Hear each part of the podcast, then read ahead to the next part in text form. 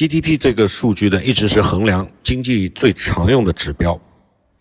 尽管很多经济学家指出了这个指标的不科学、不合理之处，但是它却仍然能够沿用至今。因为你找不到比它更合理、更现实、更经济节约的指标了。中国2021年名义 GDP 超过了114万亿元人民币，中国经济占世界经济总量的份额已经超过欧盟，人均的 GDP 呢已经突破1.2万美元。按照现在的美元汇率6.35来折算。这个一百一十四万亿元人民币就折合美元十七点九五万亿美元。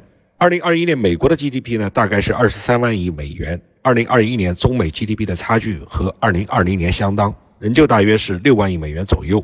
在国内省份之间的排名也并没有什么大的变化，依旧是广东、江苏、山东、浙江这样一路排下来，然后后面是河南、四川、湖北。其实省份的 GDP 排名呢，这个有一些问题，因为省和省的基础不同，从地域面积和人口总量来说，有些地方天生就处于弱势。你就拿海南省来说，它的面积小，人口也不多，所以呢，海南的全省 GDP 总量也就六千四百七十五亿元人民币。相当于江苏省的一个地级市，而且是数额不高的地级市。再夸张一点，像昆山和张家港这两个苏州下属的县级市的 GDP 总量已经超过了六千七百亿，比海南的全省还要多。这个呢就没有可比性。比较有意思的还是地级市的 GDP 排名，包括了直辖市。虽然地级市之间也有面积大小和人口总量的差距，但是数量众多的地级市之间并没有省和省之间那么悬殊的差异。地级市呢都是以进入万亿俱乐部为荣。二零二一年，全国进入 GDP 总量进入万亿的地级市一共有二十四个，其中排名前十的依旧依次是上海、北京、深圳、广州、重庆、苏州、成都、杭州、武汉、南京。这个前十强之中，苏州是最特别的。苏州二零二一年的 GDP 是两万两千七百一十八亿，相比于进入十强的其他地级市而言，苏州既不是直辖市，也不是省会，更不是经济特区。但是它却能在万亿俱乐部之中牢牢排名前六，而且这个位置已经持续了很多年。在重庆单独设立直辖市之前，苏州是第五。北上广深渝这五个排在苏州之前的地级市，有三个直辖市，一个特区，一个省会。苏州只有五个区和四个县级市，但是这四个县级市常年都是全国百强县的前十，其中就有我们前面提到的昆山、张家港。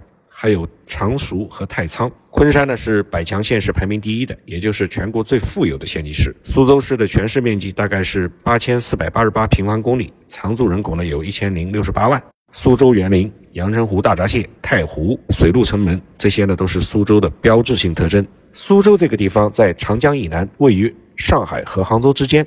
它属于长三角最富庶的人口密集区，苏州城内小桥流水和古建筑都保存得很完好，而城外的湖光山色，开车不远就可以抵达。从生活成本上来看，苏州的高 GDP 和高收入之下，却并没有极高的房价。比起北上广深杭这些城市而言，苏州要轻松许多。苏州的上市公司和外资大型的企业也不少，生物医药产业呢，这十年来发展的非常好。这个地方历来是江南的富庶之地，尽管中央政府对它的发展并没有倾注很大的精力，但是它的自然增长已经非常厉害了。苏州这个城市的经济历史、人文背景在全国均属一流，可能的短板就在于，我认为可能是在于高校的数量。高等学府的对于一个城市的长足持续发展会起到很大的促进。相比于不远处的南京、上海。苏州的高校的数量和质量显然是差了不少。前东吴大学，今苏州大学是苏州最好的大学了，也是首批的二幺幺，但是没有进九八五。苏州附近的杭州，近二十年在高校的建设上面、拓展上面花了一些精力。虽然除了浙大，也并没有其他特别。厉害的高校，但是还有中国美院、浙江传媒以及一系列由学院往综合性大学合并的一些大学，在高校的拓展上，这是苏州所没有的。杭州的高校数量和历史虽然比北京、上海、南京、武汉这些城市要少得多，但是仍在尽力发展。苏州呢，在这一方面似乎是慢了一点。